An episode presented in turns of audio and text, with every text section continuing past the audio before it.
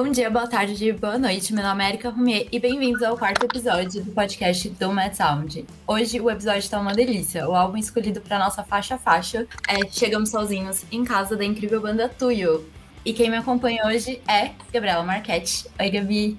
Oi, eu voltei! Eu gostei tanto de apresentar aqui, eu voltei! A gente tá aqui com a Liu, a Lai e o Machado, eles vão entrar já já para conversar com vocês. E sobre o que a gente vai falar hoje, Érica? Sobre o incrível novo disco deles, o segundo da carreira, que é Chegamos Sozinhos em Casa.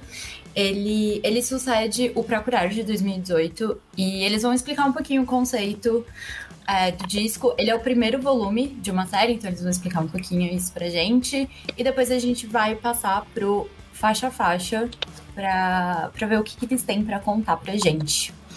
Então, obrigada, gente, por estar aqui. Estamos muito felizes com a presença de vocês. E aí? Alô, garotada! Que massa! e parabéns, Lai! Hoje a gente tá gravando. Parabéns! A gente tá gravando o episódio no dia 25 de junho, aniversário da Lai. Já comemorou muito bem, né, Lai? Como é que foi seu dia hoje? Nossa, hoje foi uma delícia. Acordei cedo com presente, ganhei minha chaleira elétrica. É bem presente de quem tá fazendo 28 anos mesmo. Nossa, mas muito chique. Eu achei chique. O pessoal que curte a banda, minha, meus amigos lagrimeiros, tuners galera se juntou para me dar uns presentes foda. Fiquei de cara. Tudo. E eu não sabia que você era canceriana, tipo, do signo de. Se eu soubesse, eu teria adicionado uma música da Tuyo na nossa playlist de zodíaco que a gente faz todo, todo mês. Agora eu vou tirar alguém lá. e aí eu vou checa o signo do pessoal de novo, fala, mas é câncer com lua e quê? Vou dizer pra vocês. É, faz Minha- a eliminatória. É isso. Minha lua em virgem ascendente em leão já sabe o que, que acontece. Explodou. Ah, que fofinho. Fofinho. Menina. É meio react. Sem ironia. Mas vamos lá, pessoal. A gente quer conversar, óbvio, sobre o incrível álbum de vocês, o Chegamos Sozinho em Casa. É, a gente queria começar perguntando um pouco pra vocês sobre, na verdade, o fato dele ser um volume 1, né? É, quais que são os planos? Tipo, na verdade, a minha pergunta seria: vem mais um volume, vem mais dois volumes, vem mais cinco volumes? O, que, que vem por aí? O que a gente precisa saber antes de mergulhar nesse disco? Ah, uma grande saga, né? Fechamos a parceria com a Marvel. Veio vai uma- ser uma, série de. 10 Vingadores. Amei. brincadeira, pessoal. Logo Brincadeira. após as, as realidades alternativas também do disco, né? Ia ser interessante. Imagina que Isso o é disco. legal. Não, É. mas o que acontece é que a gente tem aí o volume 1, é, já nas bancas, né?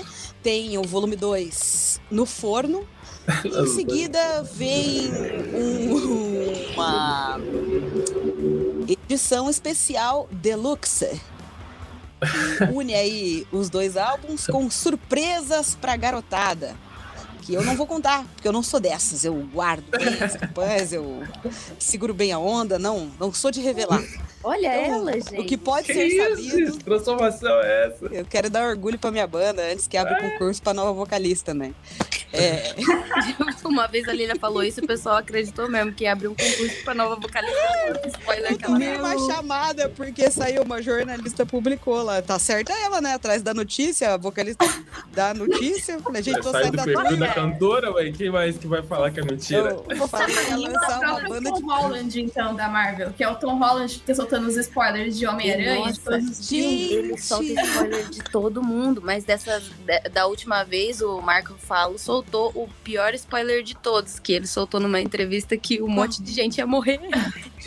Último, Eu não vi isso, gente. Mas é um boca de eco bag. a boca de Ecobag. É O perfeito. famoso boca de. Ecobag. Ô, vocês viram aquela entrevista que a menina do coisa lá, do. Como que é aquele que todo mundo morre? Tem dragão, fogo, caralho? Game of É, Thrones. Game Game of of Thrones. A entrevista que a Arya, a, a mini, Ela também. a mini guerreira lá, ela fa- falou uma parada e ela levantou na entrevista e foi embora. Tô brincando. cortar, né? Depois eu mando esse vídeo pra vocês, Ela é falou, muito bom. É muito cortar, bom. cortar, Foi, tá bom. foi algum talk show. É, Mas então- vou mandar pra Gabi, ela manda pra vocês.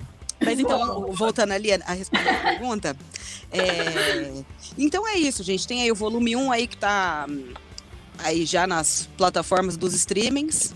Espero que o pessoal esteja dando streamings nas plataformas. E o segundo álbum, o segundo volume, né, vem vindo. E uma edição, famosa cereja do bolo aí, né? Aquela edição especial, com, unindo os dois volumes e com elementos extras aí pro pessoal. Enfim, é isso, né? É isso. Eu te É. concordo com tudo que você disse, mas que isso não podemos dizer, pois não podemos. Ah, pra não estragar a adrenalina da espera, né? Porque o gostoso é a adrenalina da ansiedade. Quem que não gosta de uma ansiedade no momento de quarentena, né, gente? Brincadeira. Pera lá. A gente nem precisa demais. Isso né? não. Mas essa é uma ansiedade boa, então tá permitida. Thank you. Ah, mas muito legal. E tem algum motivo especial, assim, pra ter todos es- esses dois volumes? Pra não ter soltado de uma só? Eu vou apresentar minha tese e convido meus colegas de banda a apresentarem as suas. A minha tese é a seguinte: acredito que a gente gosta de dizer, de, de passar por temas que são bastante densos, apesar da gente dizer as coisas com bastante delicadeza. E aí eu acredito muito que fica mais digerível e mais palatável se a gente for aos poucos. Essa é, essa é a minha razão. No dia que votou dividir os dois volumes, meu voto foi motivado por esse movimento. Laiane, por Eu amei gentileza. essa explicação, gente. Que Vai, coisa Jean, vai. bonita. Vai, já fala Poesia, né? É... Não, mas só queria elogiar ali, não sei ainda. Eu tava esperando você responder. Responde aí, Laene. Por que que dividiu em dois volumes? Na- quando me falaram que, di- que ia dividir em dois volumes, me chegaram com essa sugestão, a princípio eu fui, eu fiquei desesperada por conta justamente da ansiedade de já mostrar tudo de uma vez. Mas depois eu entendi que ia ser melhor por conta disso para digerir, porque sei lá, é mais gostoso também. Poxa, os livros têm capítulo, e eu entendo melhor quando eles têm capítulo. Eu sei aonde voltar quando eu quero saber de uma coisa que eu sei que tá em tal capítulo, sabe? Eu sinto que também esses volumes eles não estão super diferentes, sabe? É, não foram feitos, se foi tudo feito junto, pensando numa coerência, numa contação de uma história. Então eu acho que vai ser massa poder. Achei organizadinho, sabe? Achei bem virginiano, bem a cara da Lilia. Tem De organizar é, os temas em duas partes e conseguir linkar os dois, assim. Você vai fazendo. Você lembra daquele joguinho que tinha que ligar, do, aquele exercício? Tinha em prova na quinta série, que você tinha que ligar um nome a, sei lá, o que era, função. Eu sinto que eu tô nessa de, tipo, liga- ligando os pontos, assim. Aí eu acho que é gostoso. Eu sinto muito também que o Chegamos Sozinhos em Casa é uma espécie de mapa. É, Não sei se vocês já leram 100 Anos de Solidão, do Garcia Marques. Tem uma, um iconográfico em uma das edições tem um panorama da, da- do, do trajeto daquela família. A história que é um livro que conta a história de uma família, enfim. É um- uma ficção, realismo fantástico. Aí eu acredito muito que o Chegamos Sozinhos em Casa passa um pouco por essa linguagem de, de mapeamento. Essa palavra existe? De. de, Claro. de, de mapeamento. E, e eu sinto que é, quando a gente olhou para todas as canções, a gente percebeu que elas tinham coisas em comum é, dentro de duas grandes esferas. E acho que isso também motivou a gente a querer contar essa história de maneira compartimentalizada. Diga aí, meu amigo Jean, o que, que você acha? Acho que foi um cuidado também com toda a narrativa. É isso aí que vocês estão falando mesmo. E acho que dividir em volume, é, dar a chance de contar aos poucos, é um cuidado com a história toda também, sabe? De viver o processo por ele mesmo, assim. E não só dropar coisa e se vira para entender ou faz o que você quiser com isso. Não, é tipo um convite para caminhar junto, assim, também. Eu acho que a gente foi descobrindo a necessidade do, de dividir ele em capítulos, em, em, em etapas, processos, é, conforme a gente foi vendo tudo na nossa frente também. E Chegamos Sozinhos foi nascendo e a gente foi entendendo, não, isso aqui não dá pra só jogar. Assim, tipo, a gente tem, tem, tem a nossa história até aqui também que a gente precisa processar e também dar uma introdução, né, para as coisas, para a gente poder visualizar um novo futuro também. Eu acho que dividir é um, uma das atividades que a gente fez para poder contar essa história. É, eu concordo com você. Acho que ele, além de ser uma parada que a gente é, decidiu por conta dos temas, também é um cuidado com quem acompanha a banda, com quem ouve a Tuyo, de viver esse processo com a gente, não se vir aí e Sim, eu acho muito. Eu acho Você entender é verdade, vamos, não é isso. eu achei muito interessante, inclusive, que é, no release a gente leu as palavras que, não sei se foram usadas por vocês ou pela assessoria, mas de um processo de é, adultecimento. Eu achei o, a, a, palavra adultecimento muito curiosa, assim, né? Porque normalmente seria, sei lá, amadurecimento. Mas adultecimento traz, um, traz uma questão diferente, né? E que os temas principais do disco seriam esse adultecimento e também a sensação de não lugar. E eu queria que vocês falassem um pouquinho sobre isso, se vocês puderem. Claro. É, esse lance de adultecer é um papo que rola entre a gente há muito tempo, né? Acho que talvez a escolha do adultecimento em detrimento aí do, do amadurecimento é que ficar velho não é sinônimo de maturidade, né? A gente vai deixando o tempo passar pela gente e eu acredito que o disco talvez seja sobre a passagem do tempo e os sinais que vão aparecendo na tua vida até você entender que é, não sou mais criança não, adolescência passou, puberdade acabou, já cresci tudo que eu tinha que crescer, meus ossos já esticaram, agora é é o que tem para hoje, agora é, é de trás para frente, né? Você nasce, vai, você entende a vida meio que de frente para trás na contagem. Qual que é o contrário de contagem regressiva? Progressiva? Sei lá. É, uma contagem 1, 2, 3, 4, né? Progressiva. Uhum. Chega uma altura da sua vida, você consegue, começa a contar regressivo. Quantos anos fala, falta para eu ganhar minha carteirinha de, de idoso? é brincadeira, a gente não chegamos nesse ponto ainda não. Mas enfim, acredito muito que hum, o adulto ser presente no disco é um recorte bastante fiel ao que a gente viveu do, que a gente viveu no ano de 2019, que foi quando a gente passou a pensar nesse disco. A gente estava rodando com o Pra Curar na época e começou a pensar sobre os temas do disco, discutir sobre ele, porque ele é fruto de um edital de 2018 é, do Natura Musical. Nós fomos contemplados. E aí a Natura Musical, pessoal gentilmente deu tempo para a gente conseguir viver a turnê do Pra Curar enquanto concebia o disco. E aí, em 2020, a gente chegou em casa, realmente, sozinhos, cada um na sua residência, e nos reunimos para escrever. Então, eu sinto que chegamos sozinhos em casa, tanto o volume 1 quanto o volume 2 falam sobre essa sintomática, sobre os aspectos que te levam a compreender que a sua vida adulta chegou, umas dores que você não tinha o hábito de sentir, de repente passa a sentir, é, uma ressaca nova, você pensa, nossa, vou cara, cá novinho aqui que eu sei que eu não tenho ressaca. Em algum momento ela vem, um boleto novo no seu nome, aquele boleto de luz pela primeira vez que está endereçado para você. É, as companhias de internet ligando para você, não ligando para seus pais, nem para seus roommates mais.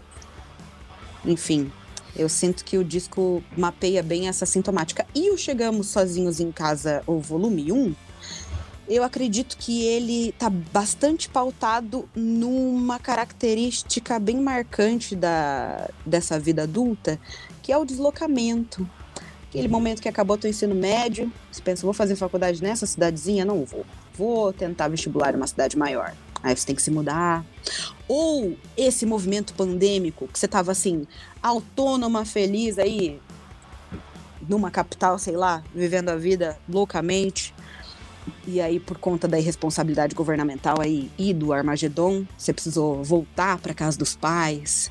Eu sinto que o Chegamos Sozinhos em Casa é um disco que é marcado pelo deslocamento que está presente na vida adulta. É isso, obrigado. E também sobre estar entre o caminho desse deslocamento, assim, no momento que a gente sai de um ponto e vai para o outro, a gente também passa pelo meio.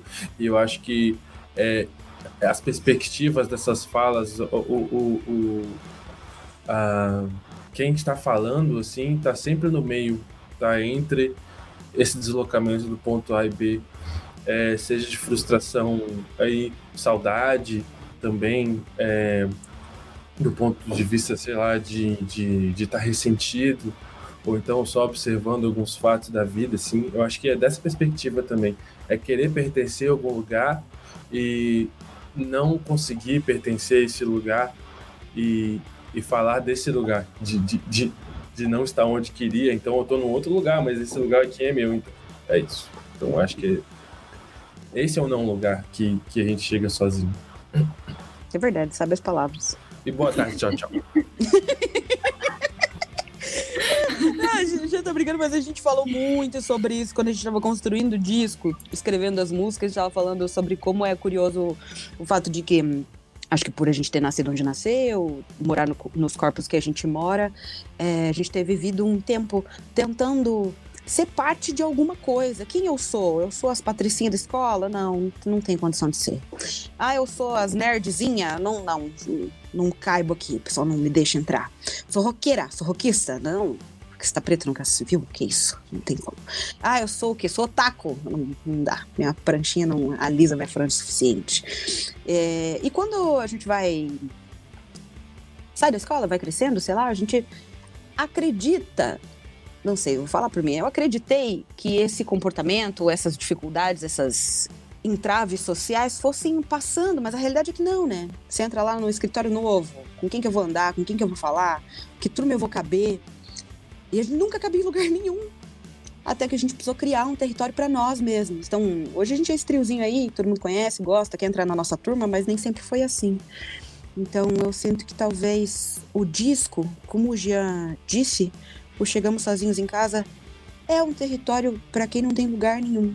É, e nesses deslocamentos se perdeu no meio do caminho, teve que ficar parado no meio da estrada, sei lá, esticando a minha metáfora aqui. É, precisou criar um lugar novo para si, porque não cabia em nenhum lugar que já existia. Então, talvez esse Chegamos Sozinhos em Casa também tenha essa marcação, principalmente o primeiro volume.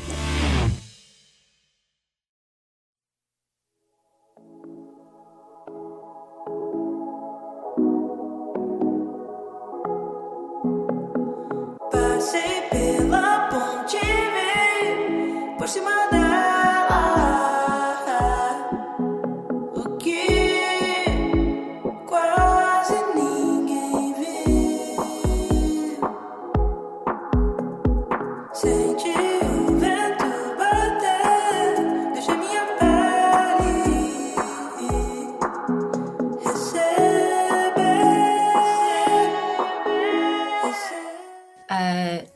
vocês falaram de encontrar o seu, o seu lugar e meio que forçar, né, um lugar seu, eu sinto que essa mensagem já tá total na primeira faixa. Eu não sei se essa já foi a intenção, mas assim, logo na primeira, que é Vitória Sim. Vila Velha, eu já começo a imaginar exatamente isso que vocês estão falando.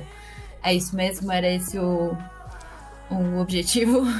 A Gia tem umas coisas muito bonitas pra falar sobre essa música e eu gosto muito quando você fala. Jogou pra mim, é isso? Então vamos lá.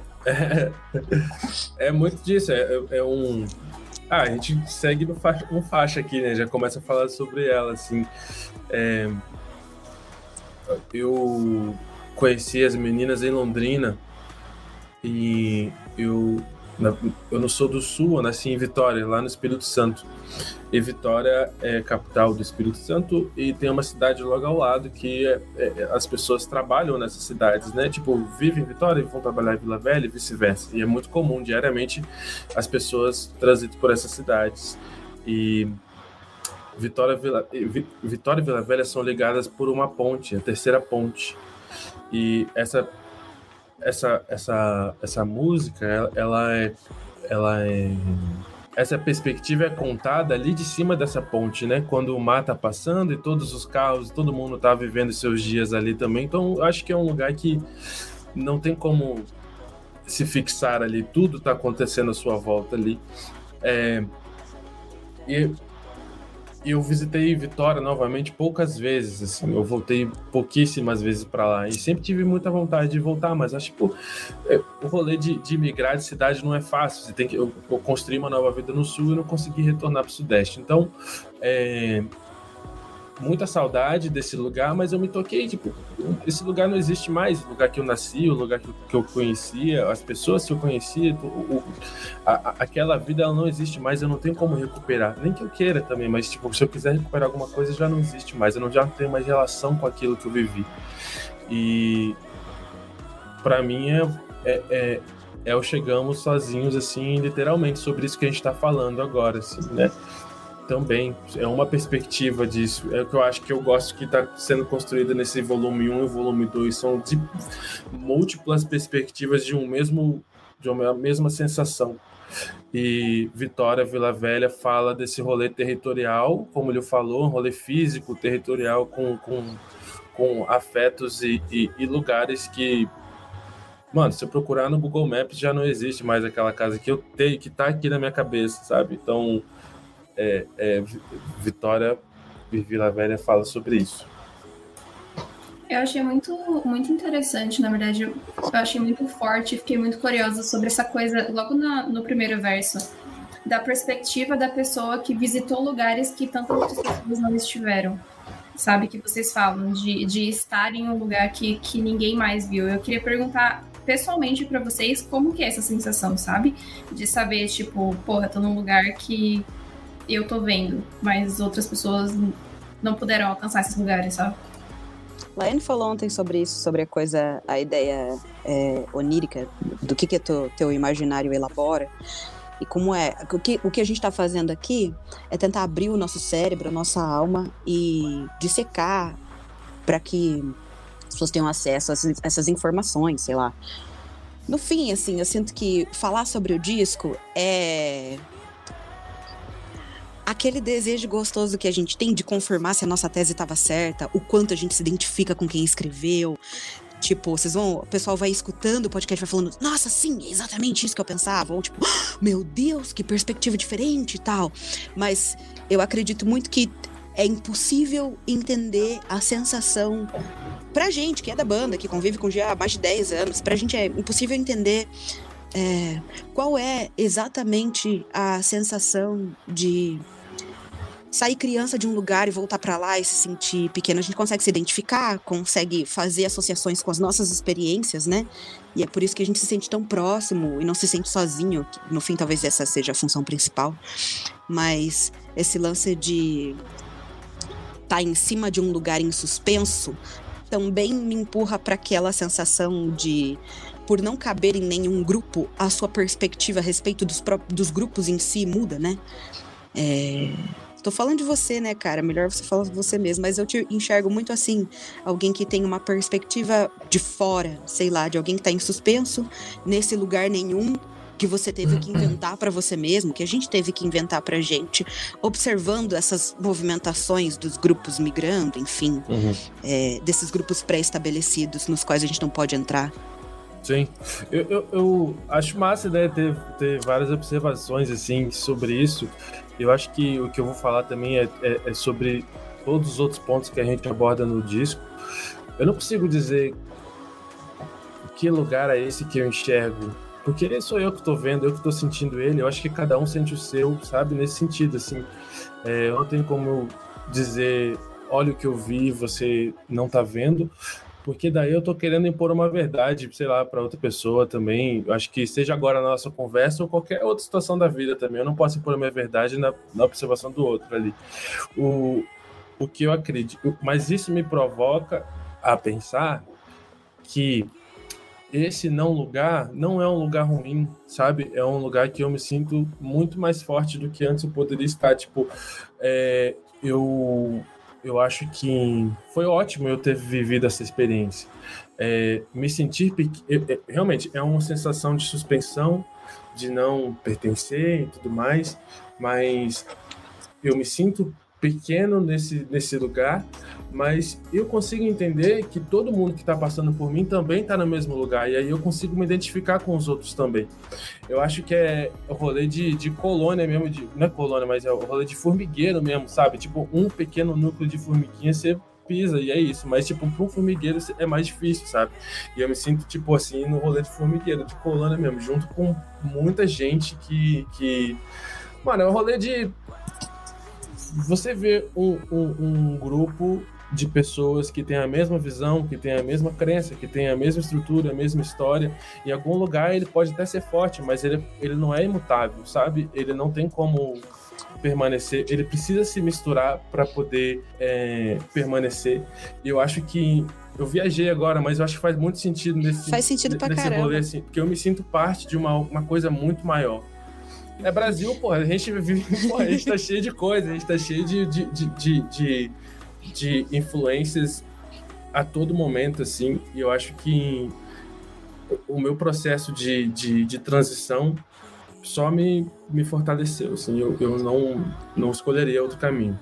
Eu percebo muito também que essa, esse território criado em Vitória Vila Velha, esse território suspenso da terceira ponte, dessa perspectiva de olhar para coisas é, organizadas antigamente e ter uma perspectiva fresca, porque você nunca pôde fazer parte desses outros grupos, também me leva a, a pensar, empurra esse disco para um lugar bacana, que é esse que talvez a contemporaneidade esteja começando a compreender, que é o quanto os alicerces sociais perdem por não usufruir de todas as perspectivas possíveis. Então, a gente tem é, alicerces científicos muito antigos sendo replicados, mas é sempre a perspectiva do homem branco europeu e enquanto os nossos ancestrais elaboravam outras perspectivas científicas que a gente entende como místicas, sei lá, e a gente chama de misticismo porque não acho que por conta acho não, com certeza por conta de racismo, preconceito, uma visão colonialista antiga, enfim, é, a gente não classifica enquanto ciência, sei lá.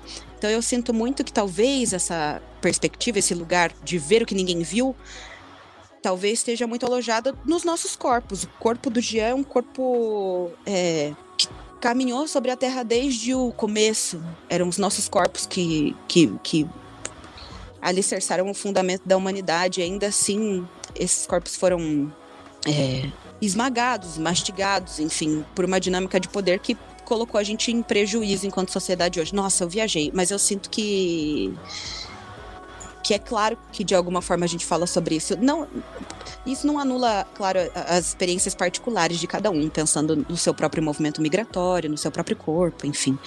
Mas ah, meio que respondendo a tua pergunta a respeito dessa coisa do, do que, que ninguém viu que a gente tá vendo, né? Acho que é por aí. Passaria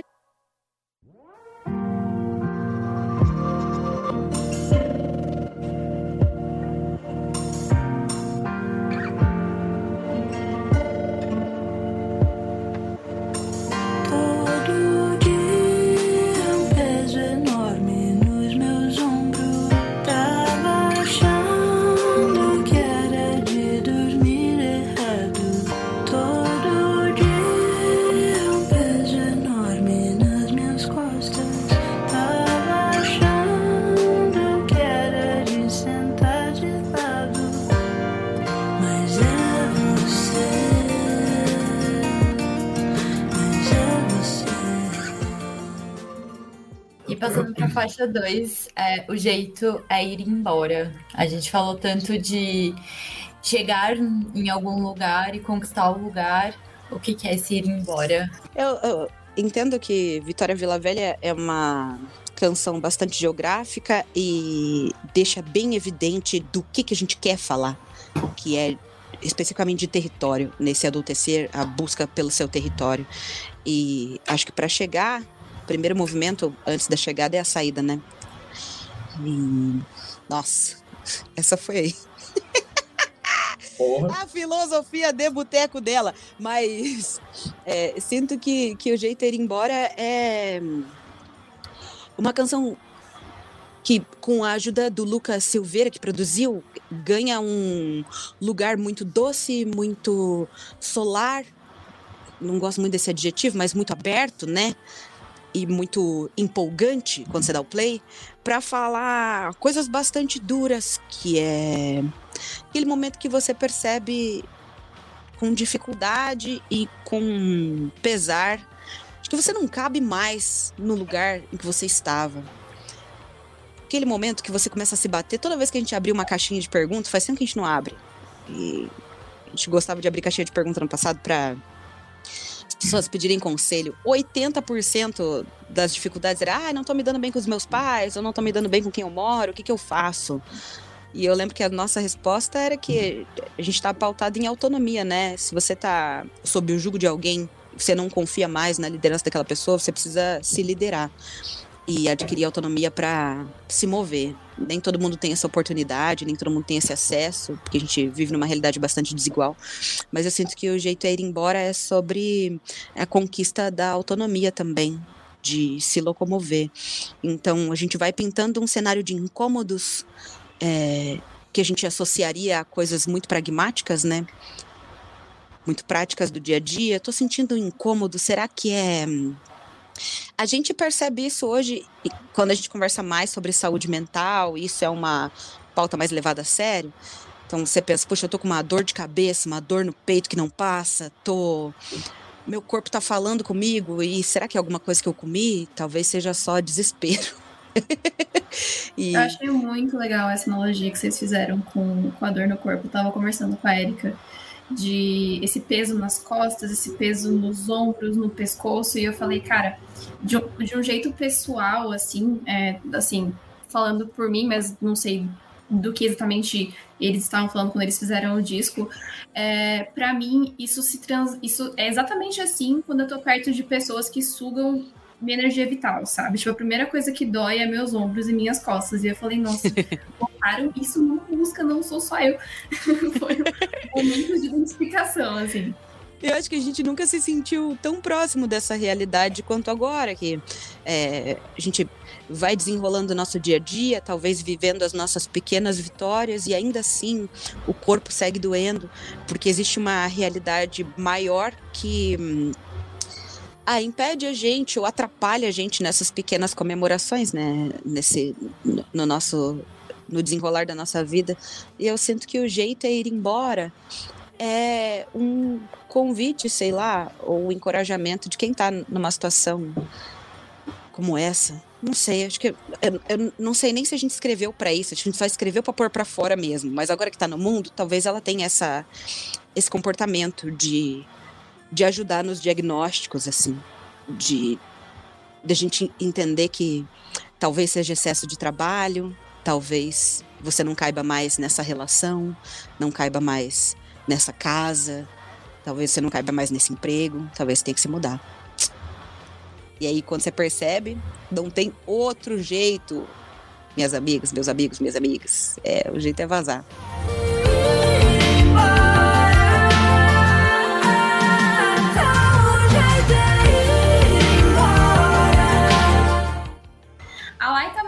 Quietinha, então eu quero chamar ela pra falar do sonho de Lai.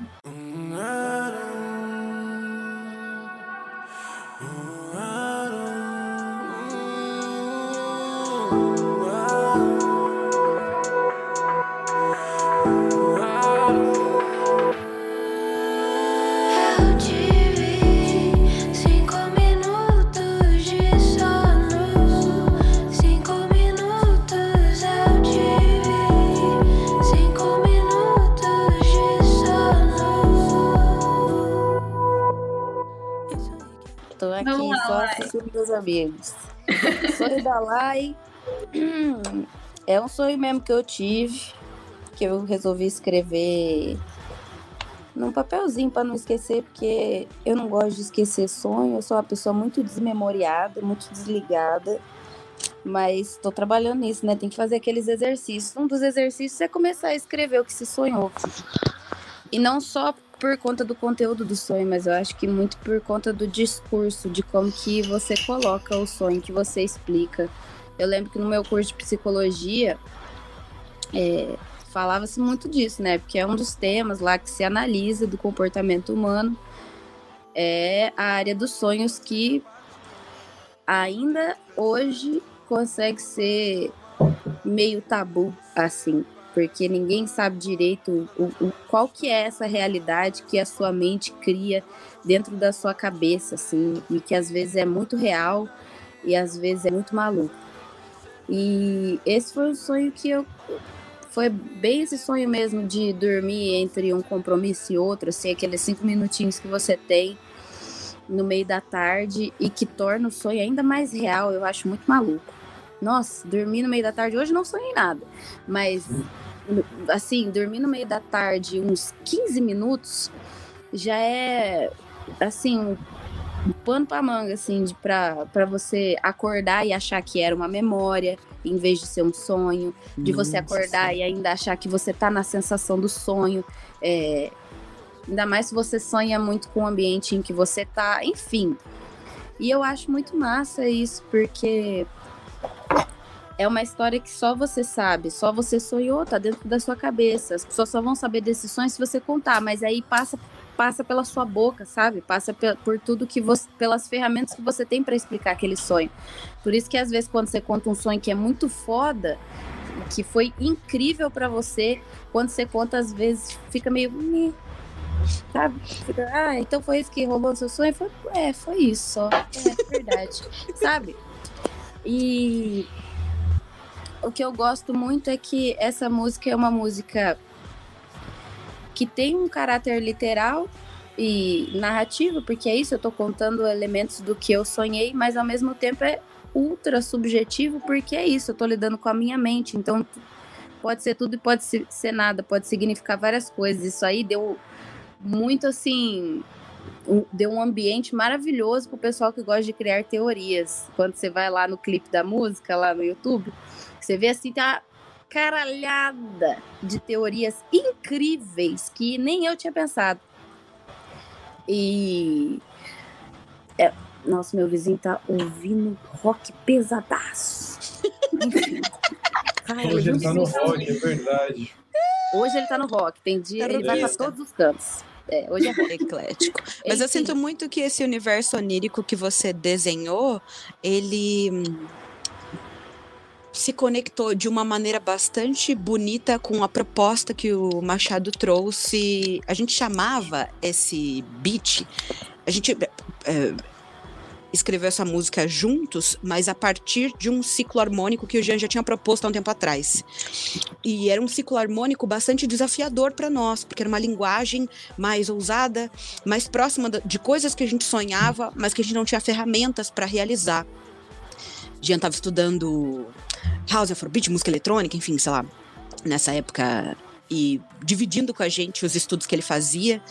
E eu tava assim, preocupada se a gente ia conseguir é, fazer esses desenhos que a gente curte fazer, de dizer coisas densas é, com ferramentas de delicadeza, assim, e fazer essa fusão bem feita de um universo hiper é, orgânico com um universo mais digital sintético, é, eletrônico. E eu sinto que Sonho da Lai é bastante emblemática no que eu julgo ser uma vitória dessa união. Então, gosto bastante da conversa que aconteceu entre vocês dois nesse processo de desenho. E eu sinto que. Eu não sei se vocês se lembram disso, mas foi o Jean que desafiou a gente a desenhar pela primeira vez uma células rítmicas mais aceleradas para a música. Então, a gente tem um, uma estrofe bastante cadenciada que dita muito o ritmo, inclusive do sonho é, da Lai, não enquanto música, nem enquanto sonho mesmo, é, que a música chama Sonho da Lai, enfim. É, é, muitos acontecimentos aconteceram. Muitas coisas aconteceram na estrada, na cadência da estrada. E era. No sonho era. Me corrija se eu estiver errada aí, não era uma, uma rua de centro, era uma BR, né?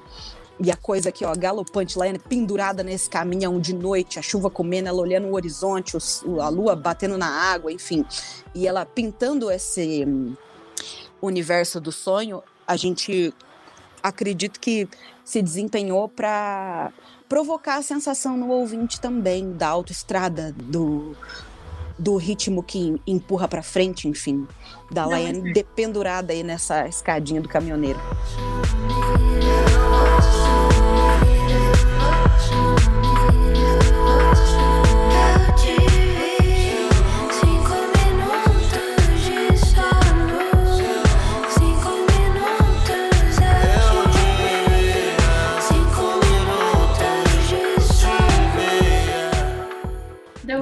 Acho que, tipo, a música em si tem uma, tem uma vibe muito etérea, sabe? Tipo, transcendente, assim.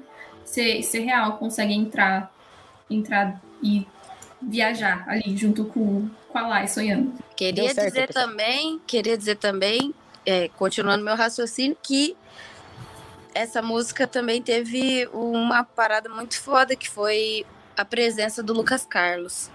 Então, e foi muito legal, porque ele compôs para essa música, e a música já estava com a letra pronta. É, já estava contando uma história e ele conseguiu entrar e fechar assim o, o ciclo dessa história, porque eu falo é, de dentro de um sonho e ele conseguiu falar o pós-sonho, quando ele acorda, quais são as reflexões que você tem, qual que é a sensação é, de acordar depois de sonhar uma parada dessa. Eu achei muito legal o jeito que ele conseguiu dar continuidade, continuidade para a música, ficou bonito, as vozes dele são lindas, a letra ficou gostosa de ouvir, assim, de entender qual que era o ciclo, sabe?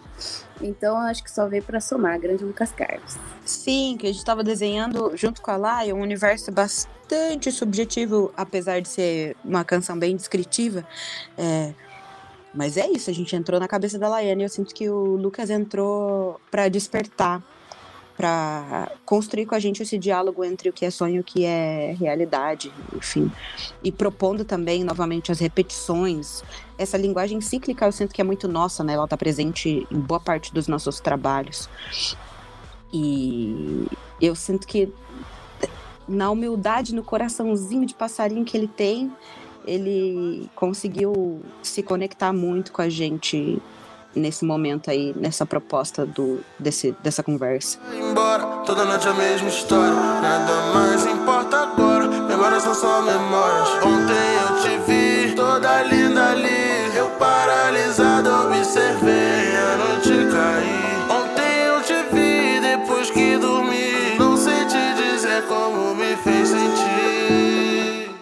Que delícia. E a quarta faixa, que é Pronta pra Cair, também tem uma participação, dessa vez do Lucas Silveira. O que, que vocês podem contar dessa, dessa colaboração que é a minha preferida, pessoalmente? Poxa, Essa preferência, eu, eu e a Erika. A gente fez um doc assim, e aí eu marquei com um asterisco, é uma das minhas favoritas. Aí ela abriu o doc e escreveu, é a minha também. ai meu Deus.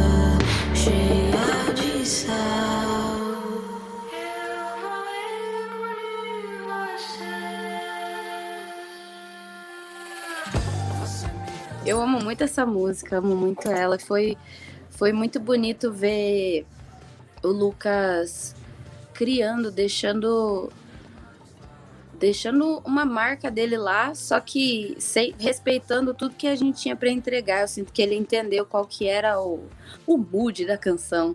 E aí foi muito legal poder Ai, sei lá, essa música fala de muitas coisas, eu ainda tô entendendo, cada vez eu explico de um jeito diferente para quem me pergunta.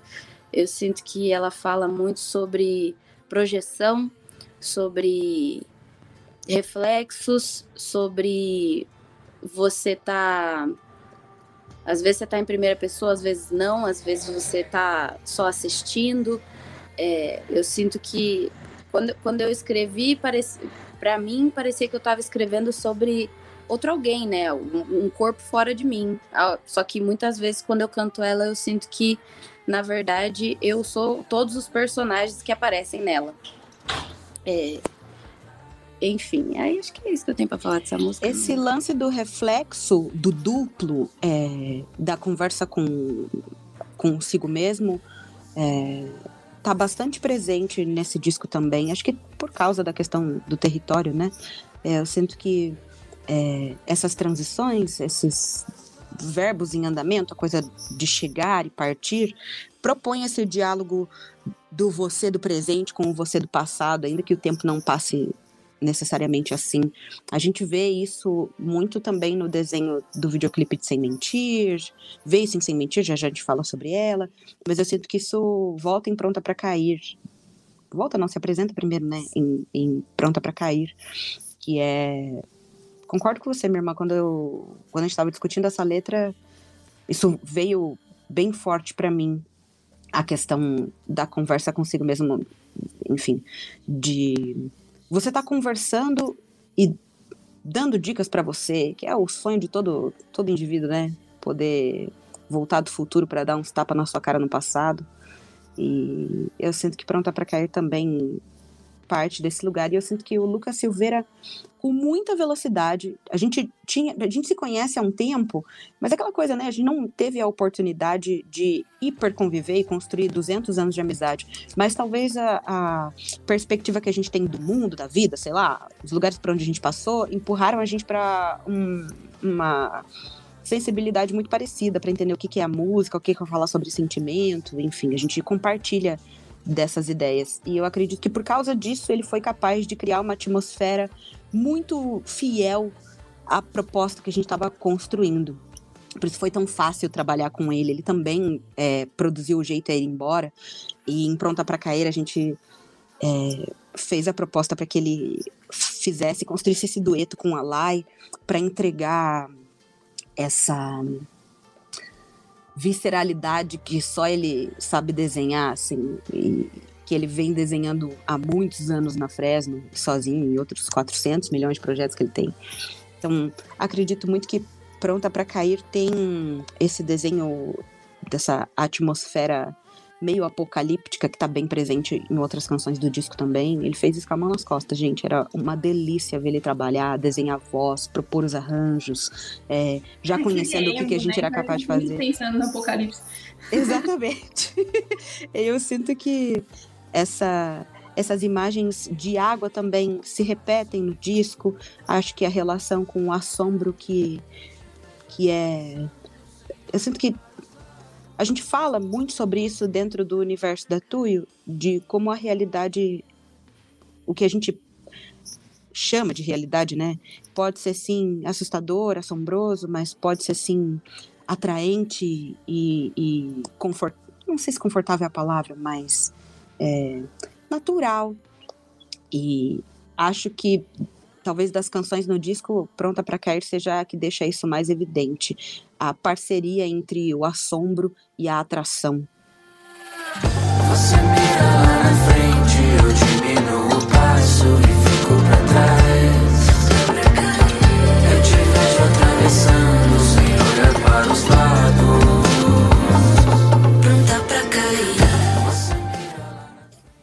Isso foi perfeito. E o Lucas é um ótimo compositor, né? Eu acho que ele, ele tem um, um toque de Midas ali pra ir bem fundo no, no emocional mesmo. Acho que por isso que vem muito essa, essa simbologia da água que vocês falam, que vocês usam bastante, que é bem, bem, bem fundo no, no, no emocional mesmo. E eu sinto isso muito na faixa de número 5 também, que é Sem Mentir, que também é uma faixa muito, muito boa, muito querida, é, muito gostosa de ouvir. E pra mim ela faz link com uma outra música do disco que vem um pouquinho depois, mas depois a gente fala sobre isso. Eu quero primeiro saber o que, que vocês têm a falar. Vim aqui pra te avisar que o futuro já acabou e a gente é sobrevivente. Não precisa se assustar, eu caminho com você nesse inferno permanente. Ai, quero ouvir essas Machado, você teorias. tá quietinho, Machado, conversa com a gente. Oi, tô por aqui. É isso aí, pô. Eu acho que essas visões, eu. Quando a gente faz faixa a faixa, nesse momento eu sempre escuto muito Lai e Liu, porque tem o lance da, da perspectiva inicial, né? Apesar da gente sempre participar e dividir os processos, o, a ideia sempre parte de alguém, e aí essas músicas até então são das perspectivas de, de Lil e Lai, assim, eu sempre gosto de ouvir elas falando, até mesmo porque eu sempre escuto em dias diferentes e são respostas diferentes também. É, e aí é massa, né? E é Mas eu isso. acredito muito que é, isso que o Jean falou é real. A gente apresenta um pro outro o embrião, a motivação da canção. Ai, tô me sentindo, sei lá, assim. E aí senta e conversa. Mas todo desenrolar lírico acontece a partir das nossas conversas. Esse papo que a gente tá tendo aqui, do que, que a gente pensa, o que, que a gente sentiu, é o tipo de conversa que a gente tem há 10 anos, né? Sobre coisas que a gente vai descobrindo. Tô chateada com fulano, não sei porquê. Será que é ciúme isso que eu tô sentindo? A gente não fala isso pra qualquer pessoa, né? Você tem que ser- ter muita intimidade e ter é, um lugar seguro pra se desarmar, entender que você não precisa se vigiar naquele ambiente, prestar atenção, sei lá. Eu sinto que a gente faz um bate-bola muito assim é, entre nós. Então, é, sei lá, mesmo ainda que um protagonize as respostas, sei lá, a Laine fala sobre o sonho da lá, eu falo sobre sem mentir, sei lá, eu sinto que muito do que acontece enquanto resultado lírico e, e estético nas canções parte de um. Eu tenho até dificuldade de entender quando elas nasceram, porque uma coisa é você botar uma parada no papel, mas ela tá se movendo dentro de você há muitos anos, há muito tempo. São coisas que fazem parte aí da sua percepção, você não consegue nem buscar a origem, talvez só o clique, né? E sem mentir, é uma canção bastante interessante, porque eu acredito que foi uma das poucas vezes, ou a primeira vez em que a gente se olhou, se observou e conseguiu construir uma canção a partir de um bate-bola ali ao vivo. Porque até então, no Pradorismo para Curar, o que, que a gente fazia? Cada um de nós, eu nem tanto, porque eu não sou muito dos instrumentos, mas a- mais a Laiane e o Jean e o Machado é, tinham lá seus desenhos harmônicos, né? Pensavam harmonias, faziam a captação dessas harmonias, guardavam para si, sei lá, ou dividiam com a gente, a gente se trocava uma bolinha, o Jean falava, gente, nossa, fiz um, um beat aqui sensacional, ouça aqui. A gente escutava falava, nossa, que legal, guarda ele, guarda ele, guarda ele, enfim. E aí, depois de um tempo, a gente apresentava nossos famosos caderninhos. Hoje a gente escreve no bloco de nota do telefone, né? Mas na, naquela época a gente escrevia nos caderninhos. E sem, com sem mentir, isso aconteceu de maneira diferente. Nós estávamos todos juntos na casa do Gian. Nós já morávamos separados naquele momento, que foi o disco marca isso também, né? Momento, a gente morou muitos anos juntos e depois foi cada um pro seu cantinho. A gente chegou na casa do Jean pra trabalhar o disco. A gente se juntou lá, ficou um mês todo dia enchendo o saco do Jean lá. Ele che- chegava cedo, passava café e a gente amava. sentava lá. Ah, era gostoso, né, cara? Era maneiro. Saudade daquele sofazinho. É, E a gente começou a conversar. Eu propus lá, tava falando sobre uma conversa que eu queria ter justamente comigo mesmo. Comecei a provocar meus colegas, falar sobre é, esse aviso de que o tempo acabou, de que, de que a gente precisa se mover, de que eu sentia que estava na hora de tomar decisões ou parar de me lamentar, parar de reclamar de alguma coisa, sei lá, e, e me movimentar, passar a fazer movimentos a respeito de para onde eu queria ir. A gente não sabe hoje dizer quem é que sugeriu o quê. Eu sei que o Jean, é, o Machado propôs várias é, linhas melódicas, a Laiane, eu começava a frase, ela vinha terminando, e a gente costurou essa, esse panorama de Sem Mentir juntos. Talvez por isso ela tenha saído primeiro, é, antes de tudo. A gente sentia que precisava muito se comunicar com o público que estava acompanhando a Tuyo, já no, no ali no início do, do Armagedon, né? A gente todo mundo trancado em casa, que o disco já estava assim quase finalizado naquela época, antes mesmo da gente entender que o mundo estava em pandemia. O Chegamos Sozinhos em Casa, tanto o volume 1 quanto o volume 2, foi feito todo no mês de janeiro. Todo não digo, né? Uns 99%, vamos por aí. E quando as coisas começaram a acontecer, a gente imaginou que fazia muito sentido conversar com as pessoas a partir de Sem Mentir. Porque para nós ela é bastante simbólica nessa sugestão que a gente deu em Sem Mentira e que a gente foi obrigado a fazer, que é conversar consigo mesmo. Tava todo mundo preso em casa, sozinho, é, preso com seus próprios demônios, sem a oportunidade de fugir dos embates, indo tomar um café ou se enchendo de compromisso, sei lá, que é o que a gente geralmente faz no dia a dia, né? Você tem um milhão de coisas para enfrentar a respeito do seu passado, de coisas que você não se sente pronta para encarar, mas e, e vai vai se vai procrastinando essas reflexões até o ponto que você não pode mais. E acho que talvez sem mentir seja muito sobre isso, sobre o abandono da procrastinação e abrir o quartinho da bagunça e se pôr para organizar a tua vida e teus pensamentos, as coisas que você tinha medo de o preguiça de organizar sobre si.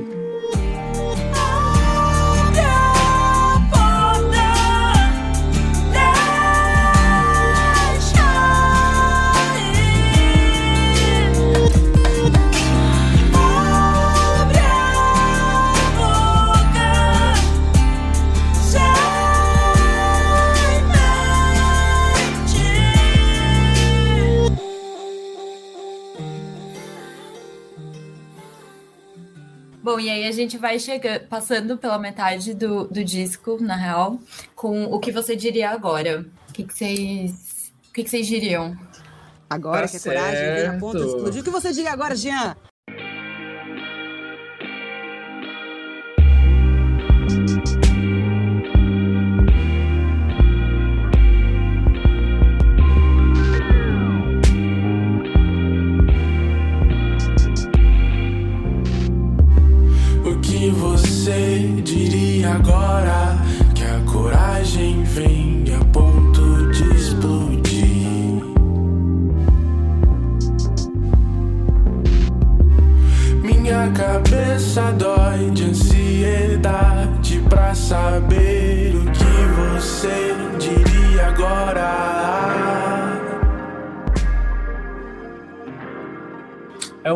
Convite para para conversa no momento que as pessoas se encontram ou que você se encontra também, né? E agora sou eu por mim aqui ou sabe? É, ela é muito literal, assim. É um, é um rolê para falar com tem, é um convite para tentar resolver coisas que naturalmente não são resolvíveis. e, e é isso, assim. É, é é um- uma hipótese para iniciar uma conversa. Eu lembro quando você mostrou essa música pela primeira vez. Nós morava lá com a Julinha, lembra? Foi? Sim, não lembro. É, acho que foi, foi, na Julinha. É. E essa é uma das poucas canções que a gente tinha guardadas para um momento. E a gente entendeu que esse era o momento.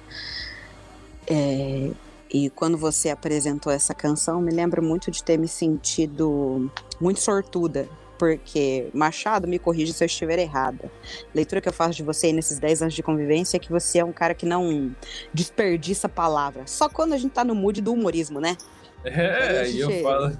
Engata primeiro no- e vai. Não Mas- tem miséria. eu gosto muito desse do convite da conversa quando a coragem chega. Não que antes, não que o que se eu pusesse a ela fosse uma covardia, sei lá, mas acho Uhum. que esse momento de ponderação, te sinto bastante ponderado na hora de apresentar teus pontos. E quando a gente estava conversando sobre o assunto que empurrou você para essa canção, achei bonito que ela tivesse vindo à tona naquele momento. Queria só te dizer isso aí, meu amigo. Que bonito! Porra, poesia, terapia, que isso, gente? É, É uma das minhas favoritas. O Gia, toda vez que ele manda as músicas que ele faz pra mim, eu mando uma foto minha chorando Eu tenho, copiosamente. uma, eu tenho uma coleção dessas imagens no grupinho. É sempre, a, a sequência é sempre essa. O Gia fala, gente, terminei uma, um rascunho aqui de uma coisa, quero que vocês ouçam pra dizer o que, que vocês acham. Aí o Gia manda. Daí a gente escuta eu fico quieta. Em segundo, logo em seguida, tem uma selfie da Laiane toda catarrada, arranhenta, O sol em câncer. pra que o autor entenda como que bateu a canção, né? Eu, eu me emociono porque o que acontece? Essa música aí, Ah, sei lá, né? Eu sinto que eu e o Jean somos dois cachorros, né? A gente vive falando isso. Então, quando ele sente umas coisas, eu sinto. Obviamente, de outro lugar, né? De outra mas é- perspectiva. é. Mas pega dentro do meu coração. Então, esse sentimento de confronto que essa música traz, eu me sinto também num confronto. Porque eu sou muito também a pessoa que. conf- que ontem o Jean explicou essa música, eu falei, cara, é, é isso mesmo. que é tipo. De, de um confronto que não pode mais acontecer, que eu perdi o timing de acontecer, que não era o momento, e daí eu tenho que refazer esse diálogo todo dentro da minha cabeça. E eu vou confrontando e vou questionando só dentro da minha cabeça, porque às vezes eu sinto que eu perco o timing de, de dialogar com, com outra pessoa ou com a situação que eu tava vivendo, sabe? Então eu acho que essa música ela me traz esse sentimento de eu vou ter que resolver comigo mesma, porque eu não vou conseguir resolver com outra pessoa. E às vezes até pelo Sim. motivo de que eu eu levar essa demanda para outra pessoa não vai resolver de fato a coisa, sabe? Tipo, eu vou ter que ficar lá explicando coisas que nem é dela, é, é, é minha, é, minhas inseguranças, minhas frustrações, minha raiva. é, e aí eu vou, sei lá, tirar satisfação com a outra pessoa pra quê? Não, não vai resolver. Não, não resolve minha raiva. Isso, eu vou ter que tomar meu banho, fa- refazer toda a história dentro da minha cabeça enquanto eu tomo meu banho e entender quais são os caminhos que eu tenho para não para solucionar, mas aprender a lidar. Eu sinto que essa música é, é meio que isso, é um confronto que não dá para acontecer e que eu vou ter que lidar sozinha.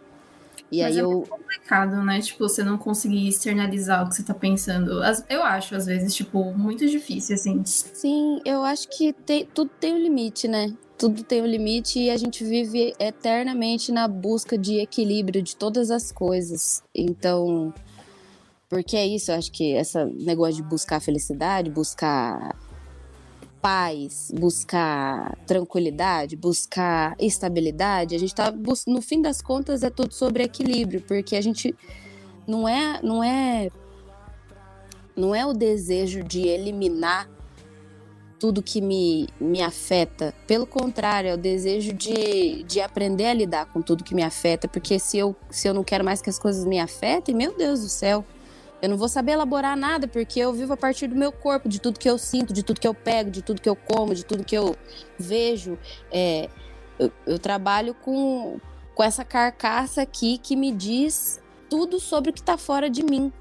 Então, eu acho que tem um equilíbrio nisso. Tem horas que sim, você vai ter que resolver sozinho, não vai dar para externar, não vai dar para chegar lá e falar tudo e vomitar tudo na para as outras pessoas, porque não vai resolver seu problema, mas não quer dizer que, por exemplo, você não possa vomitar tudo isso para uma outra pessoa que não tem nada a ver com isso, sabe? Para um amigo que vai olhar de fora e vai te ouvir. Porque no fim das contas, às vezes você só quer ser ouvido, sabe? E eu sinto que essa. aí- Ah, desculpa, pode falar. É isso, é isso. tá Tudo certo, pode eu, continuar. o que eu ia dizer é que eu sinto que essa música tem três grandes sacadas, que eu admiro muito.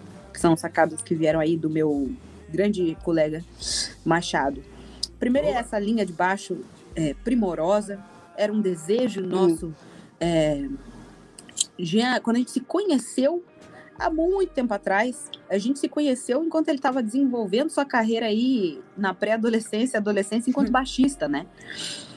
A gente conheceu o Jean tocando baixo baixista da igreja. E a gente queria muito resgatar essas possibilidades. É, desejo de voltar a ver o Jean brilhar no baixo, porque ele tem uma cabeça diferente na hora de pensar as linhas de, de baixo, enfim. É, outra grande sacada dessa canção é o que o Bruno Giorgi, que produziu essa faixa, trouxe de camadas de sintetizador, que era outro desejo grandioso nosso de construir camadas a partir da ideia das, do, do sintetizador, essa massa sonora que te abraça, te envolve, te puxa para um subsolo. Essa virada nesse disco é bastante interessante. Então a gente é, começa a upbeat lá para cima com Vitória Vila Velha, a gente vai é, fazendo uma viagem para baixo. E eu sinto que o que você diria agora é o, o fundo dessa tigela aí, desse poço, sei lá. E outra grande sacada, para mim a terceira, é a lírica, porque a gente fala aqui das coisas que a gente sente, viveu e tal, e ele podia ter dito: Ah, quando eu pensei sobre esse assunto, é, eu me senti assim, mas eu acho muito bonito o desejo do Machado de conversar com esse interlocutor. Ele joga para você é, e te pergunta a respeito do que você faria nessa situação. Que é uma espécie de provocação mais de troca mesmo. Sinto que Sabe quando você está conversando com alguém que parece que a única intenção da pessoa não é nem te ouvir, é fazer o ponto dela? Ela não ouviu uma palavra do que você disse, você fala lá, você compartilha suas experiências e, e a ideia de uma conversa boa é você divide suas experiências, outra pessoa divide as dela e vocês constroem juntos uma terceira coisa. E eu acredito muito no poder de criar essa terceira coisa que essa canção tem. É isso. Obrigado, meu amigo Machado, por essa música. Obrigado eu pelas suas observações, pessoal. Amei ouvir uh, vocês falando. Legal. Eu sei que o seu orgulho ficou lá atrás.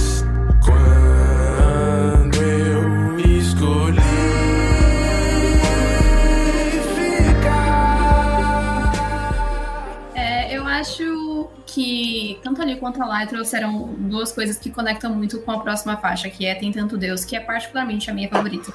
E é até, é até engraçado, porque eu, eu falo que eu tenho essa coisa que o número 7 é meu favorito, e frequentemente as minhas faixas favoritas em álbuns são a de número 7. É uma, é uma bruxaria que acontece assim. Mas eu acho que a, a Lil falou uma coisa muito importante dessa questão de parecer que agora o álbum tá, tá vindo, né, tem um divisor de águas e aí ele vai alcançando o fundo, assim.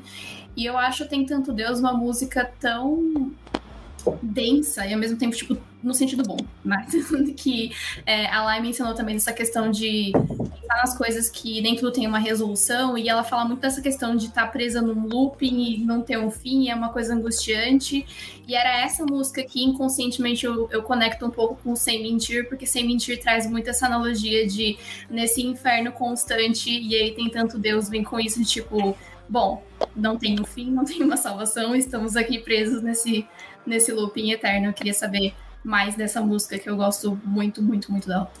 Tem tanto Deus no mundo e cada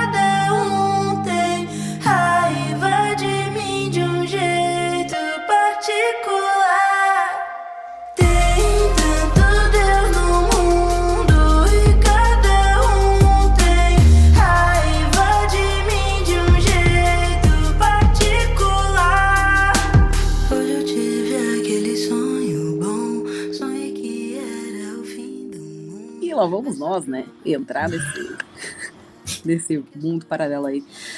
Eu acredito no seguinte: que faz a gente conseguir acordar, viver a vida, ligar pra mãe, ligar pro pai, sei lá, pedir um delivery, sem dar com a cabeça no meio da parede, é o tanto de coisas que a gente ignora sobre a nossa existência. Por exemplo, a banalidade dela. Porque a gente é estimulado desde cedo a se compreender enquanto protagonista.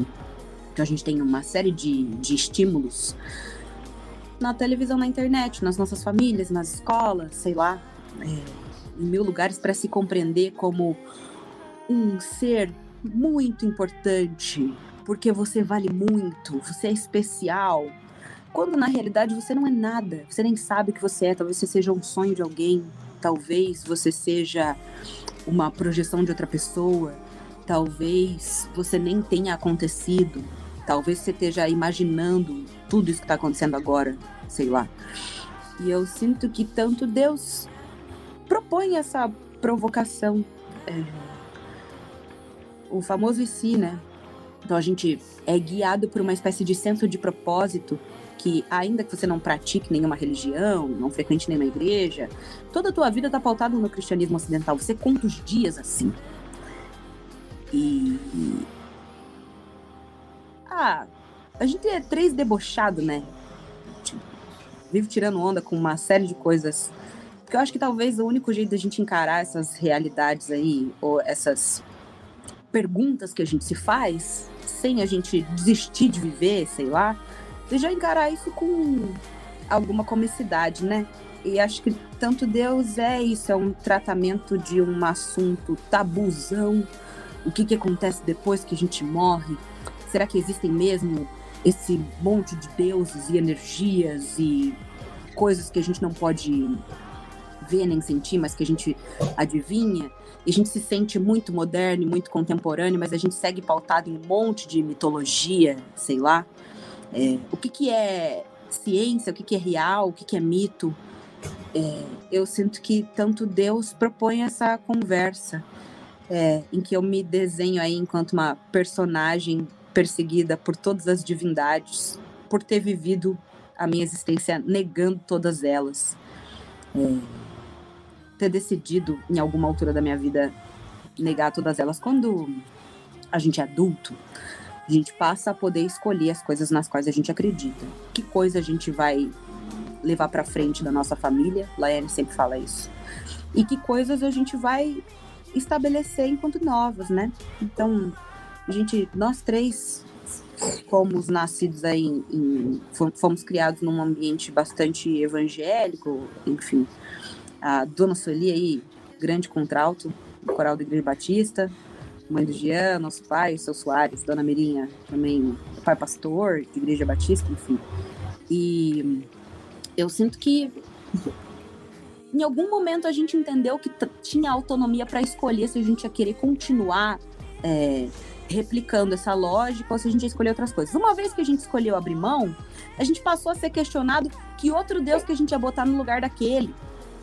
Eu pensei na época assim, gente, peraí, é, tanto nome, tanta religião, tanta coisa para acreditar, tantas propostas para o pós-vida, tantas propostas. Eu prefiro ficar. Tô analisando ainda qual, que, é. qual que é a melhor proposta. Vamos ver com, com, quem que eu fecho. Escreve o nome do seu Deus aqui no papelzinho, explica mais Isso. ou menos o que, que ele Vou dá em troca. Cartão. É, aí eu vejo se é o Capitão América, se é o Hulk, se é Jesus se é Dalai Lama, eu vejo quem que eu vou seguir. Enfim, pode mandar aí. Eu amo de saco cheio dessa música. Eu, um, um tom de, de todo saco cheio, assim, dessa eu música. Eu achei que você assim. tinha dito, estou de saco cheio dessa música e falar, não. Vai cara. Que isso, gente? Pelo amor de Deus. Eu ia falar isso. Eu vou te tirar, eu vou te tirar da, do agora. Eu estou cansado. Eu, hein? Tadinha com vocês. Não, mas prossiga. Continue sua tese, justifique. É isso, eu, eu, eu, eu, ela chega em mim, eu é, ela chega em mim em algum lugar também, como se a pessoa tá de saco cheio, assim. Tipo, ah, mano, também é tanto. Ah, se fuder, muita coisa, sabe? Pra eu mexer, sabe? E, se, e olha só, e se for. Se eu tiver com um aqui, vai ser foda, ele não vai gostar de mim, sabe? Rolei tipo, ah, mano, foda-se também. Quer saber? Eu lembro, eu lembro de uma vez que você disse que. que você tava cansado de todas essas. essas esses deuses, de todas essas figuras religiosas e maiores exigirem da gente mil coisas e faltarem com um respeito absurdo, assim, com a nossa. com quem a gente é, porque a maior parte é, é tô falando de religião, né, gente? Não tô falando assim de, do, do, conceito religião, sabe? Do, do da, de todas as teorias que envolvem. Porque eu acho muito bonito também a questão da fé, mas aí são coisas bem separadas que todo mundo começa a, a juntar e vira um bolo louco. Mas não é isso, tem que saber dividir as coisas também. E eu lembro que você falou uma parada muito foda, que era sobre religião, sobre a falta de respeito, assim, com. com com quem se é, sabe? Com o corpo que uhum. se habita, com as coisas que pensa, é tudo pautado em culpa, é, uhum. sacrifício, servidão e. Sim. E ser ensinado e inserido nisso por tanto tempo, nascer numa, num, sabendo que, sei lá, você leva a culpa de gerações atrás, de pecados que não foram cometidos por você, mas por conta de ser um ser humano, você Sim. leva o pecado de todas as gerações passadas, é muita coisa. E aí eu lembro que você falou assim: ah, eles faltam com respeito comigo. Não tenho mais respeito também, não. Sabe? Porque. É isso, pô. Porque também é. É, é, é, é, isso. Essa coisa de saber dividir o que é o que. E a Lilia falou uma parada que é muito legal de tipo. Por muito tempo eu executei e vivi sob crenças de outras pessoas, sobre histórias que me contam, sobre condições que me, que me que me colocavam. E a, o adultecer é meio que isso, não só na parte da religião, assim, mas em todas as suas áreas. Você tá por você, chega uma hora que é você e você, sabe? É, qual que é o seu pensamento sobre morte? Qual que é o seu medo? É, qual que é a sua percepção? Você começa a se questionar o que, que, meu corpo está fazendo nesse mundo? O que, que, que, tá acontecendo, sabe? E é muito difícil para mim foi uma parada muito difícil me desvincular da, dessa da figura da religião porque é isso, me senti meio órfã assim, parece que você você não tem, é como se você tivesse chegado para morar numa casa, não tem um chuveiro, parece que é um, um, um item essencial.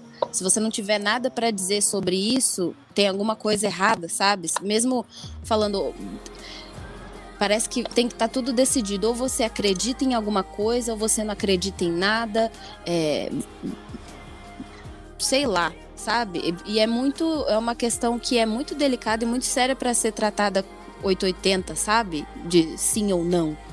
Poxa, olha, olha as coisas que eu aprendi. Até hoje eu tô tentando me livrar de culpa. Até hoje eu tô tentando me livrar de, de, de pecados. Até hoje eu fico me, me policiando, porque é isso. O Deus que, que eu acreditava tá fora de mim era uma vozinha dentro da minha cabeça me dando ordens e dizendo o que eu posso e o que eu não posso fazer. Quando eu descobri isso, eu falei, uai, eu sou meu Deus?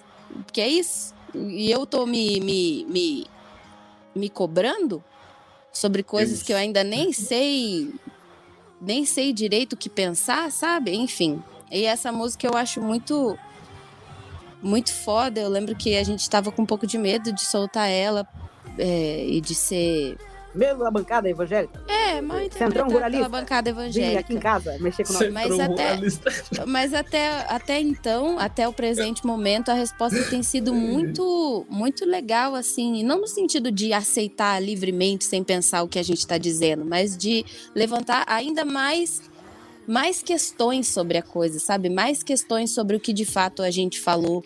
Teve uma pessoa que comentou, acho que lá no vídeo do YouTube, que falou assim: Poxa, que, que maneiro, parece que vocês estão falando dos deuses da internet, de como a gente julga hoje, de como a gente aponta o dedo, de que é, é muito mais fácil elaborar a, a, opinião pela internet, porque é muito é, é menos profunda, é muito mais rasa.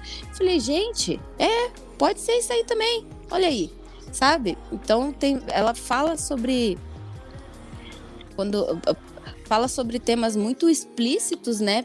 Porque a Lilia não mediu palavras dessa canção, mas ela também abre, poxa, a portinha do, da, da, de teorias e de outras coisas que também afetam a, o, o, que é a religião e, e, como ela como ela faz parte de toda a sua vida social, sabe? Como você lida com as pessoas, como você se, se relaciona romanticamente, enfim, ah, vai longe. Ah, não, a gente vai longe, mas assim, eu nunca tinha ouvido uma música abordar esse tema do jeito que vocês abordaram. E para mim isso foi muito especial, porque tocou num lugar muito pessoal. E é tipo, o, o, vocês dois estavam falando agora, e quem tá ouvindo o podcast não vai ver, mas eu tava assim, ó, concordando, repetindo. a cabecinha. É isso mesmo, é exatamente isso que eu ia falar, porque é, é como eu me sinto também. E eu acho que o Machado tocou numa coisa muito, muito legal, que é a minha. É, foi a minha interpretação pessoal da música é, de um lugar que onde eu venho que eu também tive esse momento de tipo assim. É, meu, com essas coisas que eu aprendi, o que eu aprendi não foi amor, aceitação e acolhimento. O que eu aprendi foi culpa, que nem a Lai uhum. falou. Foi uma culpa e um, e um autocastigo. Um autocastigo eterno. Fica nesse. Eu, nesse eu quero lembrar também, é, é, que, que, que, desculpe interromper, mas eu só queria fazer uma ressalva. Que tanto Deus, a gente usa a ferramenta da religião porque ela é mais localizada mas a gente tá falando de um negócio muito maior, né? A gente não tá falando necessariamente de religião, porque religião às vezes aponta pra espiritualidade, que é outra é, coisa. Isso aí, aquele tá negócio tá que eu falei. A gente tá falando sobre. E sobre Isso. uma lógica punitivista que ultrapassa a religião. Porque a gente fica procurando os bodes expiatórios, fica procurando uns alvos mais imediatos, mas a gente está falando de uma coisa que ultrapassa o evangelicalismo, ultrapassa o cristianismo ocidental. A gente está falando de um alicerce social que faz com que a gente cumpra nosso horário de trabalho, com que a gente não chegue atrasado na escola, com que a gente respeite nossos pais, independente do tipo de violência que eles pratiquem contra a gente, a gente romantize maternidade, romantize ser mulher, enfim. É, é, é maior, né? Mas para encerrar o assunto tanto Deus, eu acredito muito que talvez essa música tenha pego tanta gente, contrariando as nossas expectativas, né? A gente não acreditava, eu não acreditava muito nela. Falei, bota aí que é o que eu queria dizer, mas se não gostar, paciência. É, eu sinto muito que talvez todo mundo esteja um pouco cansado do jeito que a gente se organizou hierarquicamente enquanto sociedade. Tá todo mundo vendo que não está funcionando. E acho que tanto Deus é um grande se, enfim, que é justamente esse não lugar, esse novo território que a gente vem costurando aí desde o início do disco.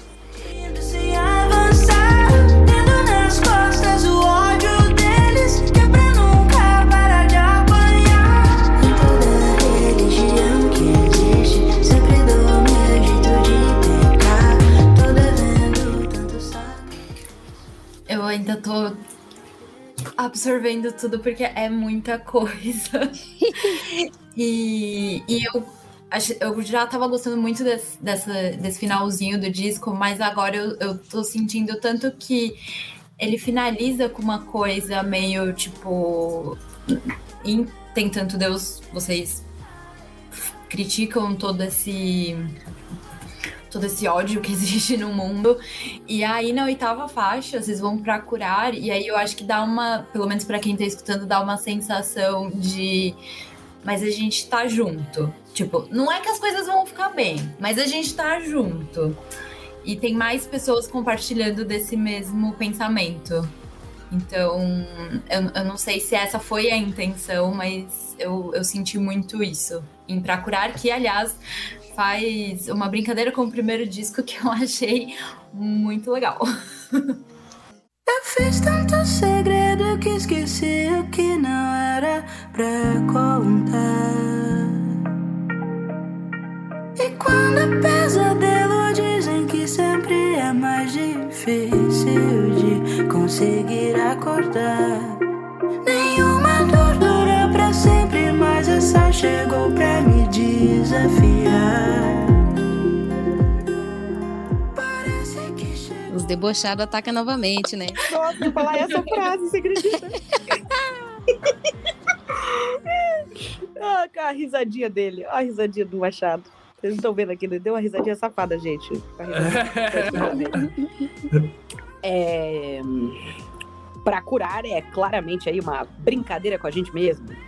E você tá certíssima, Érica. A gente caminha muito por aí nessa sensação de que a gente achava que ser protagonista da própria vida, ser a personagem principal desse grande romance que é o seu existir, a sua trajetória na vida, era uma coisa incrível. Mas talvez, talvez o incrível mesmo seja entender o quão banal e o quão dispensável você é, junto com todos os seus outros colegas dispensáveis. E aí. Porque talvez o papel de protagonista seja um papel muito solitário.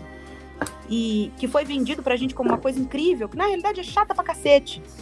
E legal mesmo é ser cúmplice de alguém num, num- num ambiente de adversidade, porque você não se sente só, vocês têm uma tarefa aí para desempenhar, e vamos que vamos. Eu sinto que para curar, encerro o disco com essa energia mesmo de tá ruim mesmo, mas não tá ruim, ruim. Só tá ruim porque a gente romantizou demais o que era, que a gente julgava que era bom. Tá real. É minha vida, é sua vida, é a realidade, é o que a gente tem aqui agora.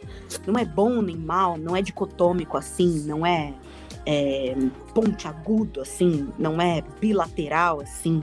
É mais complexo do que a gente imagina e o complexo não é necessariamente complicado, ele é divertido demais, porque a investigação se amplifica, né?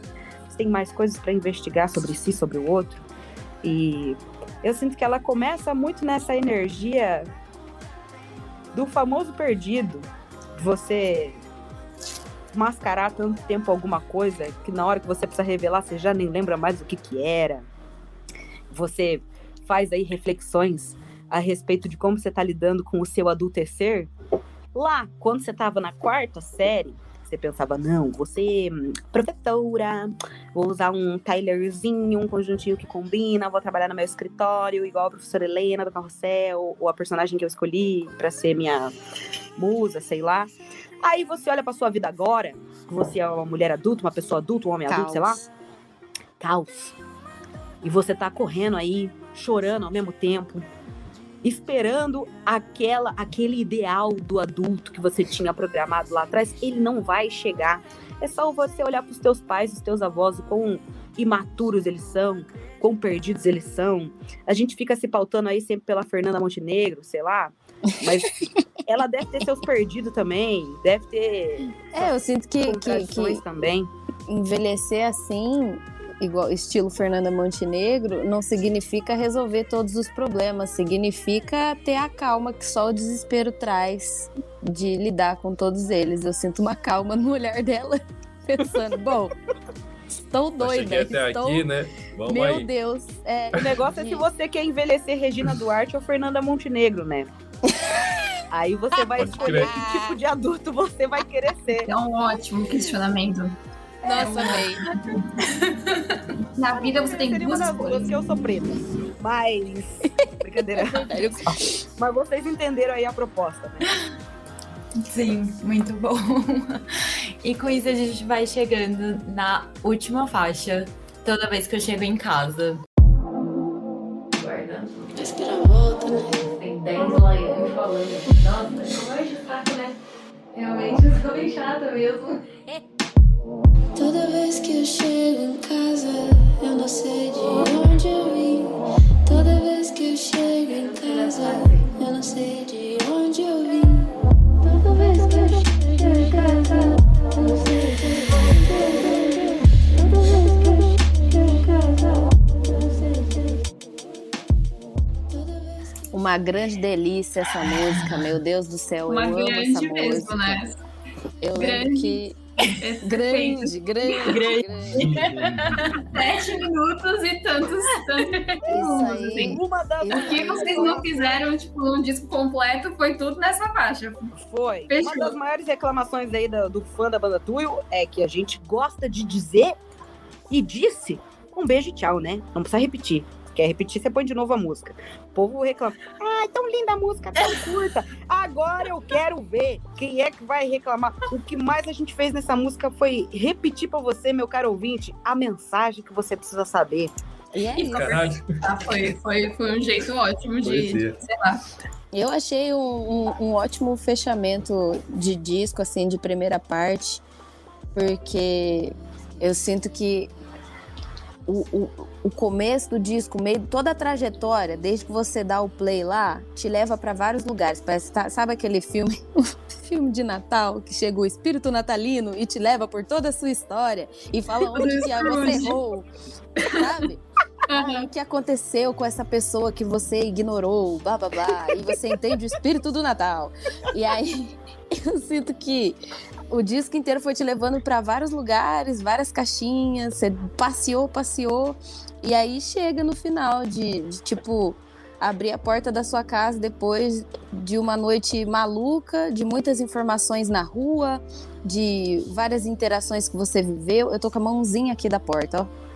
Pra quem não tá vendo, pessoal, eu tô abrindo a porta com a minha mãozinha aqui.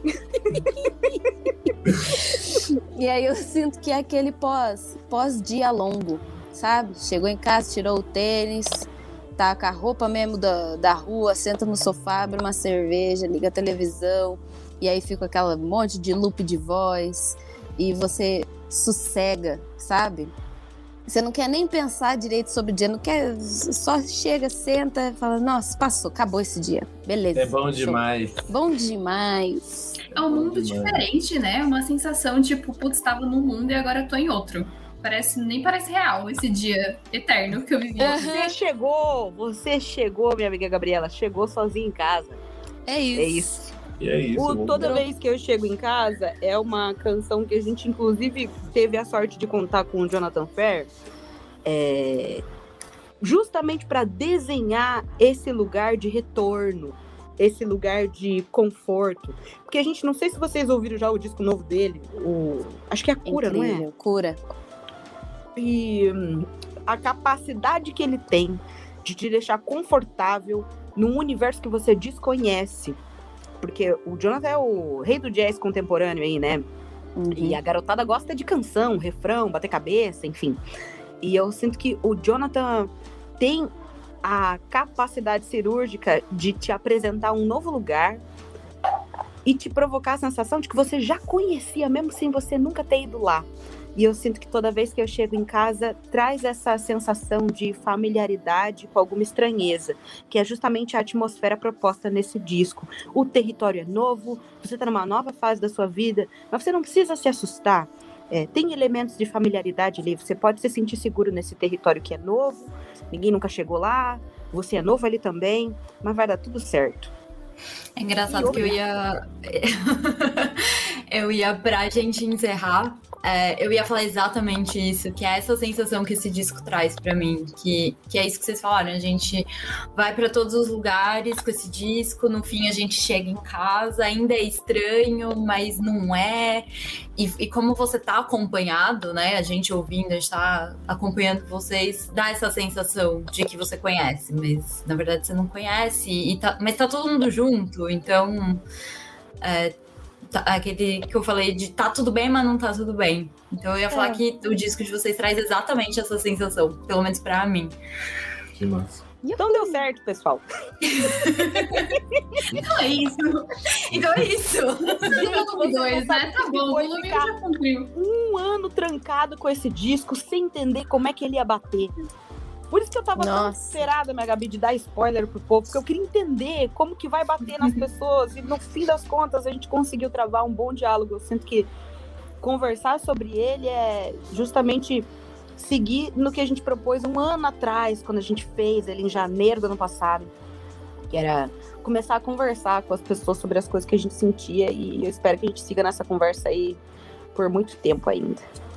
Pô, vocês estão mais que convidados pra participar do podcast do volume 2. Com certeza. mais que convidados. Esse foi um Mais dos um motivos aí que a gente fez dois poder voltar nos programas que a gente gosta. Dá motivo, né?